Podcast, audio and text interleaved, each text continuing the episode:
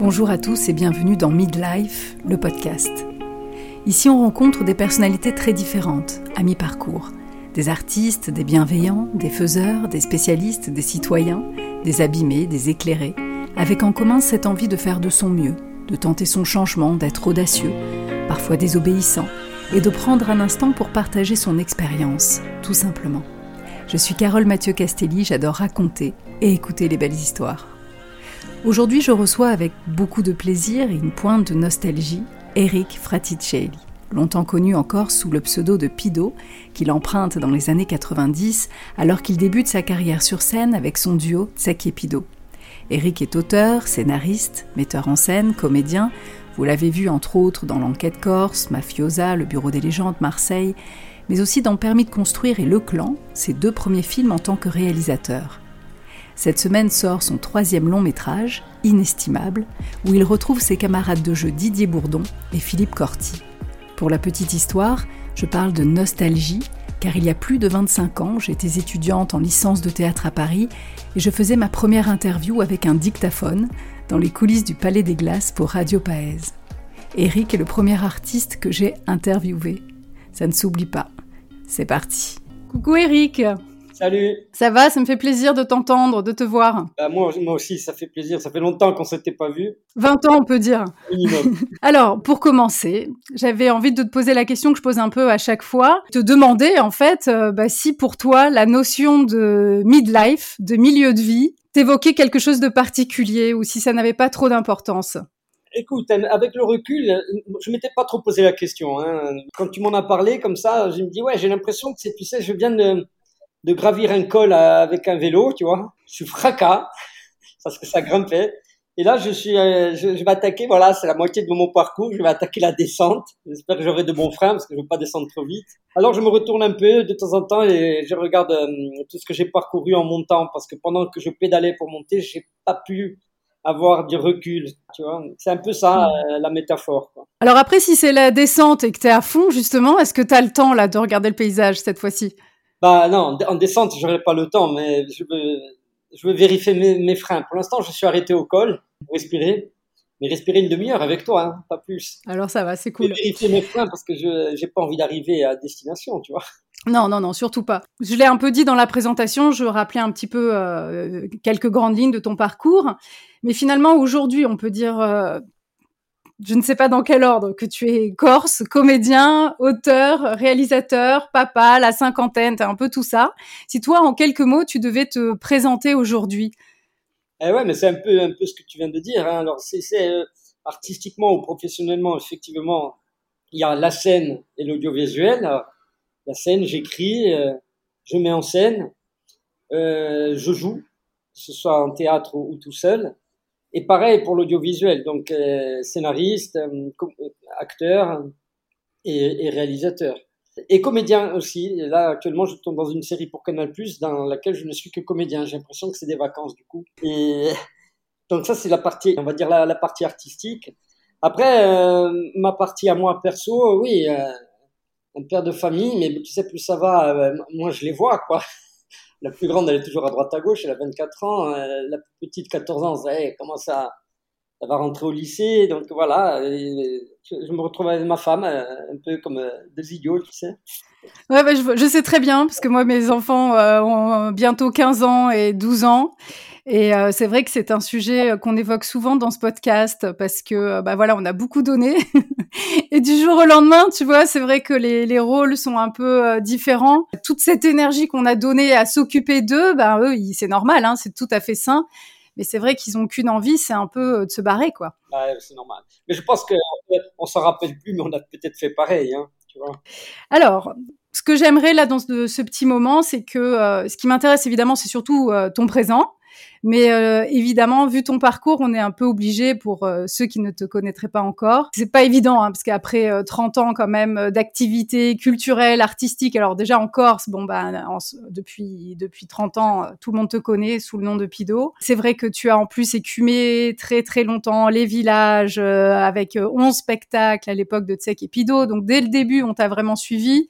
On a grandi avec toi. Les Corses ont eu dès le départ un peu cette voix de bah voilà par l'humour d'avoir il y avait des on va dire des prédécesseurs évidemment comme Tempête que tu aimes beaucoup ou d'autres d'autres humoristes. Mais c'est vrai que en Corse en tout cas tu es avec nous depuis longtemps. Et ce que j'aimerais c'est justement revenir très rapidement sur ce parcours en quelques minutes et sur ces moments un peu clés quoi qui ont fait que tu en es là aujourd'hui. Alors tu es né à Bastia une enfance à Bastia. Exact. C'était comment? Ah c'était le top dans les quartiers, tu sais, les quartiers sud, on va dire, qui sont un peu les quartiers euh, où il y a les HLM, tout ça, mais c'était, je ne sais pas comment ça se passe aujourd'hui dans ces quartiers, mais à l'époque, on venait tous d'un village différent, et, du coup, c'était comme un grand village, mais en ville. Et on avait en plus de ça la forêt, la campagne à, à 100 mètres de, de, nos cités. Donc, du coup, euh, franchement, j'ai des super souvenirs. Oui, puis c'est vrai qu'à l'époque, tu allais, on sortait. Enfin, moi, je sais que ma grand-mère était au village, mais à Bastia, elle était à Montésor, tu vois. Voilà, j'étais là-bas. Donc euh, c'était le même style puisqu'on descendait sur les toboggans toute la journée en bas. On nous appelait pour aller manger, mais tu vois, c'était, c'est vrai que c'était, il n'y avait pas tout, toute cette connaissance de des horribles choses qui pouvaient nous arriver, donc c'était cool. C'est exactement ça, l'insouciance, la jeunesse, tu vois. Voilà. Après, après, bon, des études, des études euh, à, la fin desquelles je devais enseigner. puis euh, avec euh, Jacques Leporati, donc tchèque, on avait décidé d'écrire juste un spectacle, voilà, pour, jouer un, soir pour fêter la fin de nos études. Et puis en fait, ce spectacle, ça s'est super bien passé. Donc on en a fait une autre représentation, une autre, une autre. On a joué tout l'été au bout du compte. Et puis on, a tenté le pari de se lancer là-dedans. On s'est dit, si ça marche pas, ben, on reviendra à l'enseignement. Et puis voilà, on a fait dix ans comme ça, 11 spectacles, comme tu l'as dit. Ensuite, Jacques a voulu tenter une aventure euh, tout seul sur scène. Donc là, vous avez été donc euh, bah, très connu, comme je le disais, en Corse, hein, parce que c'est vrai que alors là, vous n'avez pas chômé. je me rappelle, c'était c'est vieux, hein, c'était il y a 25 ans. Je t'avais vu, je crois, dans un village de Castanic, je sais pas où c'était, à La Porte, à Nocari, ou je sais pas, tu vois, un peu dans cette zone-là. Euh, c'était à Quartitello, je pense. Eh, c'est possible, c'est possible carrément. Ouais, tu vois, c'est vraiment vieux. et mais en fait, voilà, et c'est vrai que ce qui est important, juste ça, je voudrais revenir là-dessus, c'est que c'est que vraiment très vite, euh, il y a eu ce côté un peu avec vous deux, vous étiez un peu les mascottes, quoi. Ah oui. Et un peu les représentants, les représentants de la Magagne, les représentants de On se chambre. Euh, il y avait et encore, tu le fais encore aujourd'hui. Là, je viens de voir le clan. Là, j'ai pu le j'ai pu le voir avant de, de, te parler. Et c'est vrai que, enfin voilà, tu te fais, vous ne vous faisiez déjà aucun cadeau et tu continues, quoi. Ah oui non, c'est vrai, c'était un peu l'ADN. Et puis très vite, au bout, on a commencé en 95 et en 97-98, ça a commencé vraiment à décoller. Et, en fait, tous nos sketchs et tout ça pénétraient vraiment la, la, la, jeunesse et pas que d'ailleurs, Corse. Ça rentrait dans les mœurs, les, les blagues, enfin les, les, morceaux de sketch, tout ça, quoi. Ça, ça, ça a duré jusqu'en 2005, voilà. Et, et, je précise, en plus, il n'y avait pas du tout de réseau à l'époque. Non, et c'est ça qui était chouette, c'est-à-dire que c'était vraiment le quelque part le bouche à oreille, quoi. Hein. Si ça avait été aujourd'hui, je pense qu'on aurait fait un malheur. Voilà, donc ça, ça a été jusqu'à 2005. Alors il y a eu Paris entre temps, on est monté jouer à Paris, enfin on a, joué dans, beaucoup d'endroits, même sur le continent. Et puis euh, Jacques a voulu tenter l'aventure tout seul, donc du coup euh, ça c'est en 2008 pour lui. Du coup en 2009, j'ai dit bon ben je vais, faut que je m'y mette. J'ai fait euh, trois spectacles en trois ans, tout seul, et ça s'est super bien passé. Et entre-temps, pendant ces trois ans, il y a eu euh, l'audiovisuel avec quelques films, et puis notamment la série de. Depuis là, donc on va dire depuis les 13 ans, 14 ans, ça n'arrête pas. Mais ça monte en puissance, parce que je suis pas non plus euh, une vedette euh, comme un Dujardin ou autre. Quoi. Donc ça monte en puissance, mais j'aime bien mon rythme. Alors le rythme quotidien, il est effréné, mais mmh. des gens, ils, ils, se disent pas que euh, voilà que, que j'avance comme une locomotive. Et puis moi, je, si je puis me permettre, c'est une métaphore, mais je trouve que tu avances très vite, mais justement, tu, tu es sur un chemin corse, quoi. Tout à fait, pour monter, tu vois. Et, et, pourtant, tu es rapide, hein. c'est vrai, mais il faut monter comme ça, tu vois. C'est ça. tu, tu, te fracasses sinon, si tu sais. Enlacé. c'est la montée enlacée. Et euh, qu'est-ce que je voulais dire? Et donc oui, donc euh, mafiose, c'était vraiment quelque chose de, bah, de très. Alors déjà, bon, je suis obligée de revenir quand même un tout petit peu en avant. Euh, C'est-à-dire que où tu as eu quelque part euh, et le talent et la chance, bah, c'est que dès les représentations au Palais des Glaces, en fait, d'un des spectacles de Tsek Epido, là, tu as un réalisateur qui te repère et tu, qui te donne finalement ton premier rôle au cinéma. Donc, c'est allé quand même euh, assez vite. C'était dans l'enquête Corse. C'était pas le réalisateur, c'était le scénariste. Et le, réalisateur, il est qui est maintenant décédé, euh, Alain Berberian, lui ne m'a découvert qu'après, quoi, une fois que mm. j'allais passer le, casting. Oui, oui, c'est vrai qu'à l'enquête Corse, ça a marqué. Après, j'ai fait quelques apparitions dans, dans, dans, certains films, hein, six, sept films avant d'attaquer Mafiosa. Et Mafiosa, ça a été un tournant aussi, parce qu'au début, le rôle était petit, puis au fur et à mesure, Eric Rochant et Pierre Letch, par la suite, ont vraiment développé les rôles. Et là, euh, là je, me suis, je me suis aperçu, je m'en aperçois encore aujourd'hui, dans la rue, on me parle beaucoup de ce rôle encore. Comment a été reçue cette série en Corse? Et toi, qu'on connaissait justement dans l'humour, hein, comment tu as été perçu Alors, la, première saison, je n'ai pas tourné dedans, j'ai refusé d'y jouer parce que j'avais lu les scénarios et, et je trouvais pas bon du tout ce, qui s'est dégagé de, ce, de, cette première saison. Je dis, c'est pas la Corse, euh, je, je reconnaissais pas. C'est pas parce qu'on on traite des voyous qu'on va raconter n'importe quoi. Et franchement, là, le mode de vie des gens, enfin tout ce qui était dedans, c'était pas la Corse pour moi. Voilà, D'ailleurs, c'était pas des Corses qui avaient écrit, c'était pas un Corse qui réalisait, ça se sentait énormément. Donc, je l'ai pas faite la première saison. Et elle a pas très bien marché, elle n'a pas été très bien perçue. Néanmoins, Nicole Collet a eu le mérite de recruter Eric Rochant et de euh, demander à Canal d'insister pour une seconde saison. Eric Rochant, euh, qui est un vrai cinéaste pour le coup, s'est entouré des, services de Pierre Letch, qui est un scénariste corse. Il a dit, il me faut un corse autour de moi. Il avait compris ça. Et là, dès la seconde saison, on a senti un léger mieux à tous les niveaux. Là, j'ai accepté de jouer dans, cette, dans la série parce qu'on m'a proposé un, nouveau rôle. Et à partir de la saison 3, ces réticences qu'il y avait, même, même de mon côté, hein, ont disparu et, le public pareil. Et, au fur et à mesure, les gens ont beaucoup aimé en Corse aussi. Mais le, plus grand du public, bien sûr, c'est sur le continent parce qu'il y a beaucoup plus de monde. Je pense qu'à à la fin de la saison 3 à la saison 5, il n'y a plus de polémique, ça a cartonné après. Qu'est-ce qu'il avait de toi, ce personnage? Ah, c'est une super question. J'en ai discuté avec Pierre Letch, Pierre Letch donc, qui est le créateur de la nouvelle série qui s'appelle Plaine Orientale, dans laquelle je joue, où il me fait jouer un voyou, mais un peu plus âgé, j'ai vieilli, tu vois, il est grand-père dedans, putain. ça peut t'arriver, fais gaffe. tu vois, c'est la descente, hein, je te dis. Donc, euh, il, me, il me disait, ouais, les gens pensent que tu es constamment en train de déconner et de rire, mais il y a une part sombre en toi. Je dis, ouais, d'accord, mais bon, je suis pas un tueur non plus, parce que dans Mafios ou même dans ce film-là, je suis plutôt un tueur dans cette série. Il me dit, non, mais c'est pas la question des actes, mais c'est les ressorts psychologiques qu'il y a en toi. lui, il a employé le mot noirceur, un côté sombre, j'ai l'impression que souvent les, gens qui, font de l'humour, qui l'écrivent ou qui la jouent, euh, euh, je pense que c'est des gens qui font ça parce qu'ils ont un, rapport dramatique avec la vie. Je parle pas d'événements, un, choc de, métaphysique. Voilà. La vie, je trouve, c'est magique et hyper sérieux. Alors j'ai plutôt envie de, de, rire avec elle et de faire la fête parce que euh, elle est plus forte que nous. Et, et alors je dis, tant que je m'amuse avec elle, elle va pas avoir l'idée de me faire du mal. C'est un peu ça, quoi. Mais il y a mm. ce côté sombre, on va dire sérieux. Il y a un côté sérieux en moi qui fait que pour jouer des personnages comme ça, je dis pas que c'est facile, il n'y a rien de facile, mais c'est plus aisé que de jouer le comique où il faut euh, une rythmique, un travail d'invention beaucoup plus euh, costaud. Après, tu vois, par rapport à ce que tu dis, moi je trouve que tu as tout à fait raison dans le sens où euh, je pense que c'est peut-être une hyper sensibilité, mais aussi une hyper lucidité je trouve que c'est pas étonnant finalement. Pour moi, c'est pas c'est pas quelque chose de totalement opposé d'avoir commencé des études de philosophie. et finalement de faire de l'humour parce que pour moi la, quelque part la philosophie et l'humour euh, c'est un peu des, des, moyens de trouver un sens à sa vie c'est vrai et je pense que le, le côté euh, je pense donc je ris c'est quelque chose qui, qui, te va bien quelque part ah tout à fait tout à fait en fait euh, si, on, si, on, essaie de réfléchir, on va pas faire de la philo non plus, mais si on essaie de... Euh, on peut un peu. Hein. le sens qu'on donne, qu'on invente, pour les plus croyants, qui nous est donné, un sens divin, je trouve qu'il n'y a pas de sens à l'existence, si ce n'est celui qu'on lui donne, que chacun d'entre nous décide de lui donner. Moi, j'aime bien ce, ce sens, ce chemin, celui du divertissement.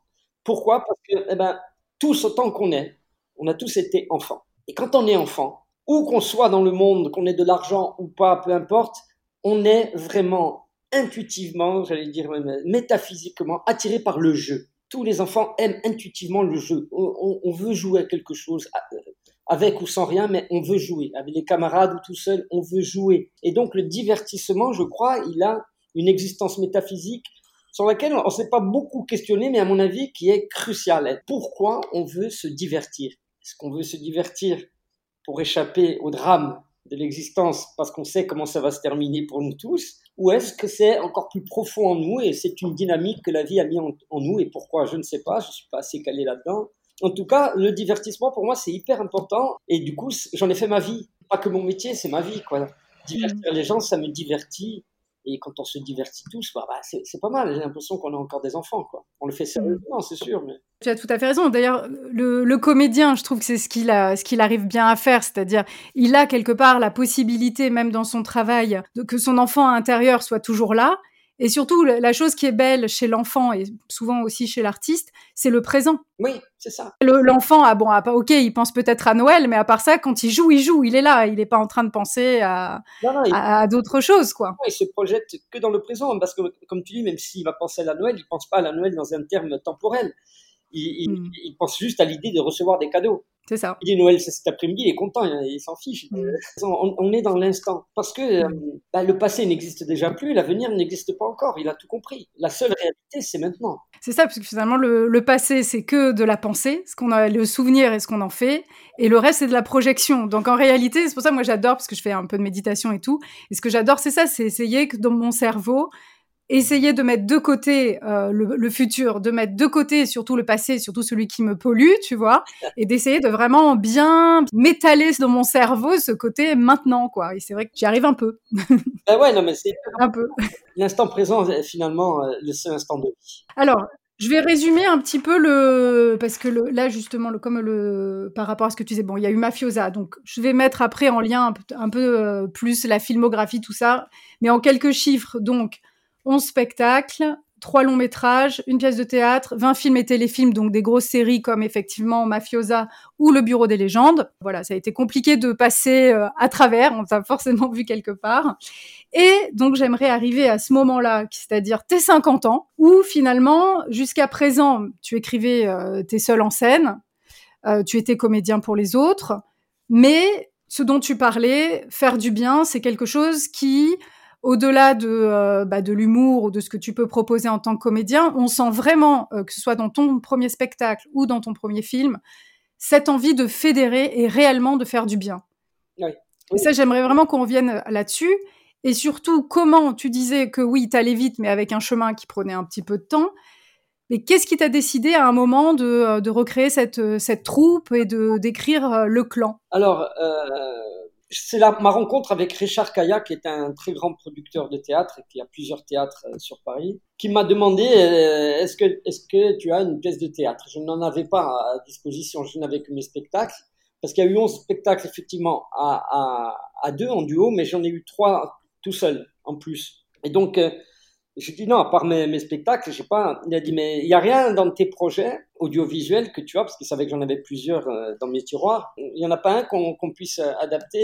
Et il y avait effectivement un projet de série dans lequel il y avait un, épisode qui concernait euh, quatre branquignoles parce que c'était des voyous, c'était une comédie dramatique. Et cet épisode, il décidait de, de kidnapper Sophie Marceau. Et comme je l'avais encore signé avec personne, j'ai dit bah, si tu veux cet épisode-là, on peut. Il a dit oui. Il a dit vas-y, tu réalises, enfin tu mets en scène parce que c'était donc au théâtre de Paris il a dit euh, on va faire un casting, on va qui alors au début on cherchait des vedettes. Alors je vais te dire qui avait au départ qui devait jouer cette pièce, tu vas pas en revenir. Les gens ne le savent pas. Hein. La première personne qui voulait jouer le chef de, la bande, qui a été incarné par Denis Brachin, c'est Johnny Hallyday. Non. Jure. Richard Kaya part à Los Angeles pour le voir parce que c'était lui qui organisait euh, ou qui devait organiser un spectacle avec lui. Et, euh, et, et, il lui dit, mais dis-moi, je voudrais faire du théâtre, est-ce que tu n'as pas une pièce? Il dit, bah écoutez, non, là j'en ai une, mais c'est pas pour toi. Bah, Fais-moi lire quand même.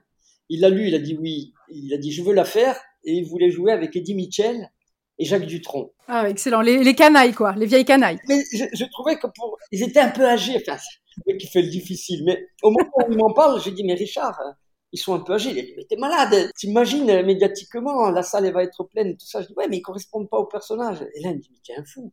Et je me suis aperçu que, je dis non, hein, je me suis aperçu qu'à partir du moment où ça, c'était, c'était l'histoire qui, devait passer avant tout, avant le marketing, avant tout.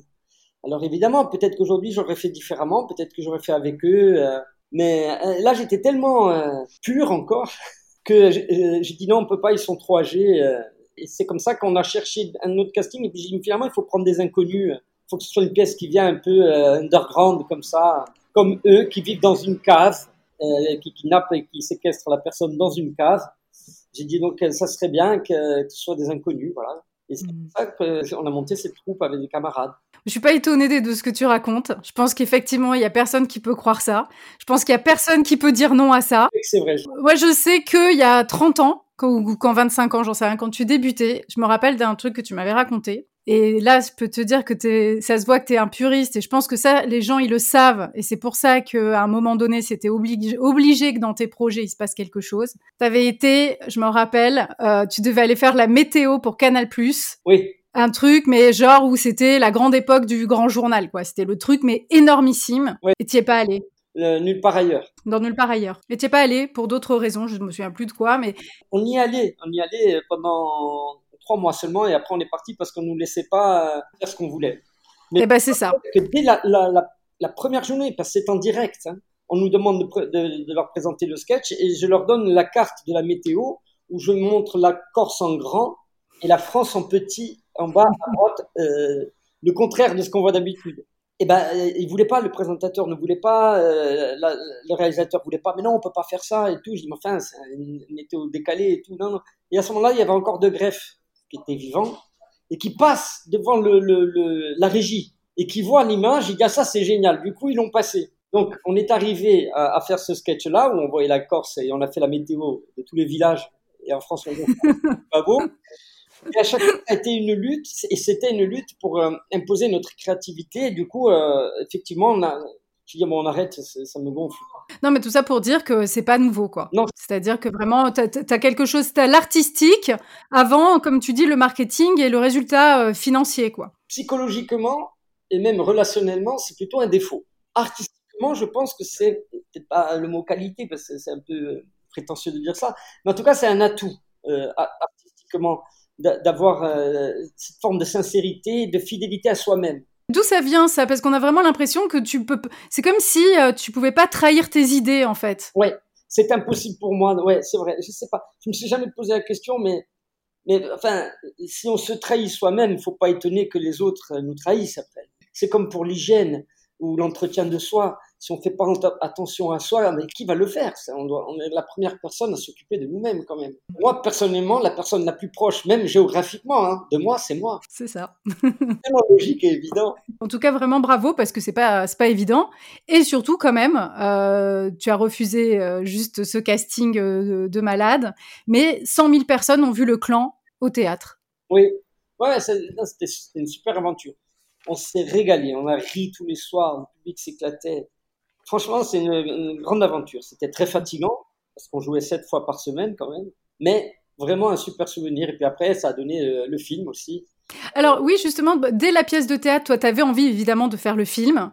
Ouais. Mais alors comment ça se fait? Comment ça s'est passé pour que tu, tu, ce soit pas ton premier film en fait? Permis de construire, c'était quoi? C'était dans un dans un tiroir? C'est euh, c'est parce que justement, tu avais déjà tourné avec Didier Bourdon dans un de ses films et que euh, vous aviez envie de faire un projet commun ou comment ça s'est passé?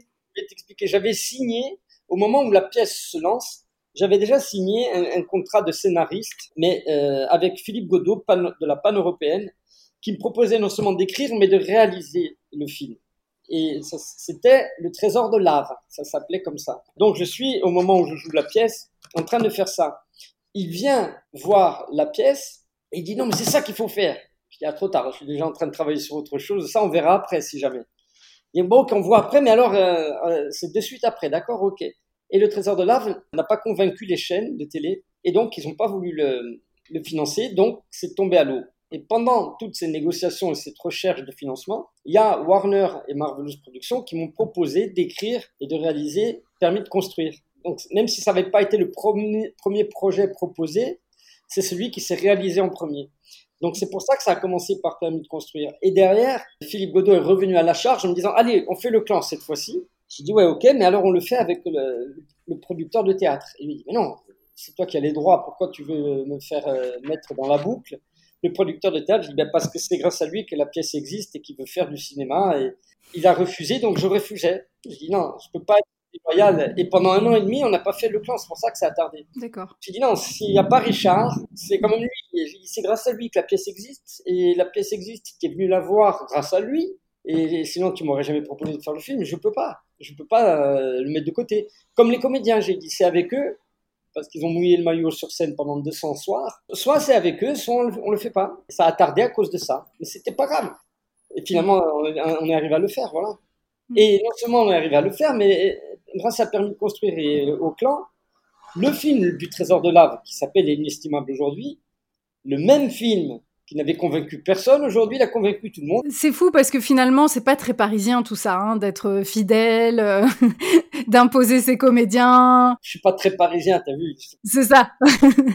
Mais tu vois, j'ai l'impression, dis-moi si je me trompe, que finalement, tu as quelque chose que beaucoup de gens n'ont pas d'ailleurs, c'est que tu n'as pas peur. On dirait que tu n'as pas peur, qu'en fait, tu t'en fous. C'est-à-dire, c'est pas la célébrité qui t'attire, c'est pas le pognon qui t'attire. Et finalement, on a l'impression bah, que encore, t'as ta vie, t'as tout ce qu'il faut t'es heureux, t'es bien, euh, t'as ta vue, t'as la plage, t'as tes potes, et que tout ça c'est un peu comme du bonus. Et j'ai l'impression que c'est ce qui te permet de dire non. Ce n'est que du bonus. Moi, je suis arrivé dans ce métier juste parce que je dis viens, on viens, on tente. Au pire, ça ne marche pas, euh, j'enseignerai la philo. Je suis toujours dans cet état d'esprit. De temps en temps, je retombe sur mes diplômes, je dis bon, il y a ça, on le met de côté, on sait jamais. J'ai 54 ans, où tu veux que j'aille enseigner maintenant, je suis à la retraite. C'est quelque chose qui te, qui te plairait, ça? Pas la philo, mais d'enseigner euh, la mise en scène Ouais, je pense de plus en plus, j'ai un projet sur ça. Ouais, la transmission, j'aime beaucoup ça. effectivement, j'ai pas peur, comme tu dis. Tu sais, en fait, il y a deux choses qui sont euh, non, des, des rouages importants de mon moteur, de ma machine, on va dire. C'est que j'ai pas peur de ça. Si demain j'étais pompier ou militaire ou euh, chirurgien, là j'aurais peur. Faut pas se manquer dans ces métiers-là moi, au pire, qu'est-ce qui va se passer? C'est pas grave. Quoi. Hmm. Donc, euh, j'ai effectivement pas peur. Et, deuxièmement, c'est quand c'est difficile, ça me donne une pêche. Souvent, moi j'ai une phrase, voilà, une phrase que je me, garde tout le temps, c'est ce que les autres arrivent à faire, tu peux le faire. Ce que les autres n'arrivent pas à faire, tu dois le faire. Et ça a hmm. été mon pari là. Quand j'ai fait euh, Inestimable et que j'ai voulu préparer Crunch, que je tourne au mois de novembre, on m'a dit non mais tu pourras pas faire de film en six mois. Je dis comment ça, je pourrais pas faire de film en six mois? Non seulement je vais en faire deux, mais je vais en faire trois en un an. C'est ce qui se passe finalement. Ouais, c'est fou, c'est fou. Tout ça, c'est quoi? C'est parce que ça t'arrive à 50 ans justement. Bon, il y a eu un gros parcours, hein, c'est pas c'est pas tombé du ciel. Mais justement, le fait que tout ça t'arrive encore plus à 50 ans, parce que c'est, ça fait longtemps que tu es comédien, euh, ça fait longtemps surtout que tu écris, parce que tu es avant tout auteur au final. Réaliser, bon bah tu, tu dois le voir, même si c'est quelque chose, j'imagine, qui tu t'en fous aussi certainement. C'est autre chose, quoi. C'est, c'est une posture, c'est un statut. Exactement, parce que c'est autre chose dans le boulot déjà. Au début, c'est très difficile de trouver du plaisir. Je commence à peine lors du dernier tournage, et grâce à l'équipe que j'avais autour de moi, qui est l'équipe de Pierre Haïm et tout le reste du tournage, j'ai vraiment j'ai commencé à éprouver du plaisir. Sinon, jusqu'à présent, la réalisation, ça ne m'a donné, mais alors, zéro plaisir. Mais après, dans la rue, il y a un autre statut, mais c'est un truc de fou. Et tu sais pas pourquoi. Tu dis, mais arrêtez vos conneries, c'est quoi? Vous croyez que c'est facile de monter faire des sketchs ou, de jouer un tueur ou d'écrire un scénario C'est hyper compliqué. Peut-être même plus que de réaliser. Et, c'est depuis que tu es réalisateur, on dirait qu'on t'a donné un diplôme. Tu as bien vu, ils sont dans mon tiroir, ils ne me servent à rien. Ça, c'est important pour toi, justement, le retour des gens. Ah bah oui, tout ce qu'on fait, on le fait pour... Enfin, moi, quand je le fais pour eux, enfin, pensant à eux, c'est impossible de ne pas concevoir le public au moment où je crée, au moment où je répète, au moment où je tourne. J'ai autour de moi des collègues euh, plus ou moins connus, les réalisateurs, qui disent ah, moi j'en ai rien à foutre euh, du public, j'y pense pas du tout, je m'en fous. C'est très bizarre, non, c'est pas possible. C'est un métier où c'est comme euh, si un peintre dit je m'en fous que personne ne voit ma toile. Soit c'est du déni, soit il y a quelque chose qui va pas parce que tu t'exprimes quand on fait quelque chose d'artistique, on s'exprime, mais on ne peut pas s'exprimer dans le vide, on s'exprime en espérant que quelqu'un perçoive notre expression, sinon ça n'a pas de sens. Et puis c'est beaucoup de soi en plus. Oui, oui, bien sûr. Et cette idée de faire du bien, encore une fois, je reviens là-dessus. Oui. Le côté euh, fédéré, faire du bien, soigner avec le rire, emmener les gens, leur faire oublier peut-être leur quotidien. On sent que c'est vraiment capital dans ce que tu proposes. Et à la fois cette idée de troupe, parce qu'on retrouve souvent les comédiens avec lesquels tu as déjà joué. Donc ça, j'ai l'impression que c'est très important pour toi.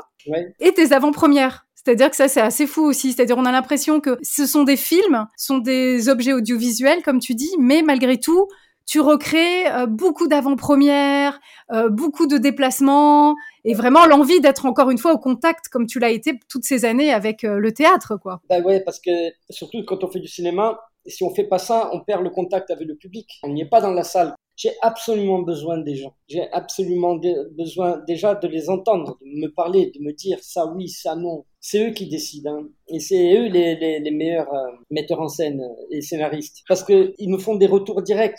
Ils me disent ce qu'ils aiment, ce qu'ils aiment pas. Et après, moi, je fais comme euh, des stats, des statistiques. 90% ils aiment ça. Et, et, réellement, j'en tiens compte, je t'assure. Mmh. Ouais, mais ça m'étonne pas.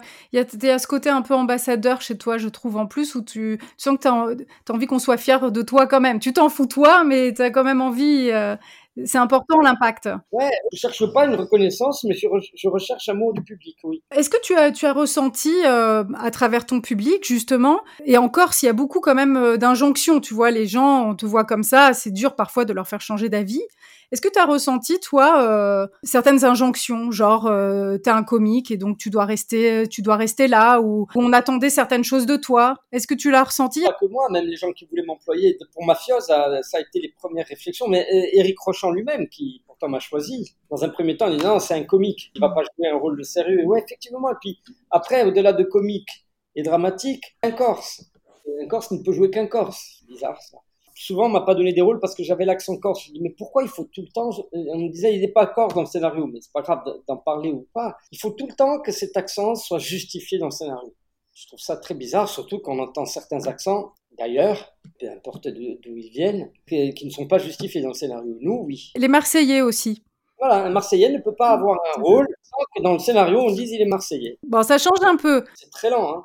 Ouais, c'est ouais, bien sûr, tout prend du temps. C'est la même route. Une petite question, euh, oh, ça je te posais la question en tant qu'acteur. On parle souvent des femmes de 50 ans, justement, actrices. C'est quoi un, homme de 50 ans qui vieillit au cinéma? 54, hein, n'oublie pas les 4, hein, je les sens moi. 50 et quelques. bah, tu vois, bah, je t'ai donné un exemple tout à l'heure, j'en plaisantais, mais dans Mafios, j'étais le voyou euh, qui conduisait sa bagnole euh, et qui n'avait pas d'enfant. Là, aujourd'hui, euh, dans la plaine orientale, je suis à l'arrière de la bagnole, j'ai un chauffeur et je suis grand-père. Je reste un parrain de, voyous corse, mais je sens un changement. Et puis, j'en discute souvent, notamment avec Didier Bourdon, qui, qui a quelques années en plus que moi, et qui me dit, euh, écoute, je tourne, je tourne, je tourne, parce que je sens que bientôt, on va me proposer de moins en moins de projets. C'est la réalité. Et pour les femmes, c'est encore plus dur. Les femmes, on leur propose euh, encore moins de rôles qu'aux hommes au fur et à mesure qu'elles avancent dans l'âge. Et donc, euh, je ne peux pas dire que j'en souffre aujourd'hui, mais j'ai remarqué des petites... Euh, je, vais tourner l'an prochain un film de voyous. On me dit, ouais, mais bon, le, personnage, à un moment, il est plus jeune. Je dis, bah, je m'en fous. je m'en fous, je, je, vais être, t'inquiète, je fais, je fais du sport, je vais être bien. Et j'ai réussi à convaincre grâce à ça. Mais bon. Ça maintient. Oui, ça maintient, mais bon, on pourra pas lutter contre le temps. Hein. C'est sûr. À ton avis, enfin, qu'est-ce que qu'est-ce que tu as envie maintenant? Parce que là, c'est vrai que depuis euh, quelques années, bon bah, on a l'impression que tu as, coché pas mal de cases et que tu es maintenant encore plus libre parce que ça marche. Quelques chiffres, hein, permis de construire, c'est 600 euh, 000 spectateurs, 60 000 rien qu'en Corse. C'est la dixième entrée euh, en France de films français en 2022 forcément les producteurs, bon maintenant te suivent. J'imagine tu as plus de liberté. Qu'est-ce qui te fait envie?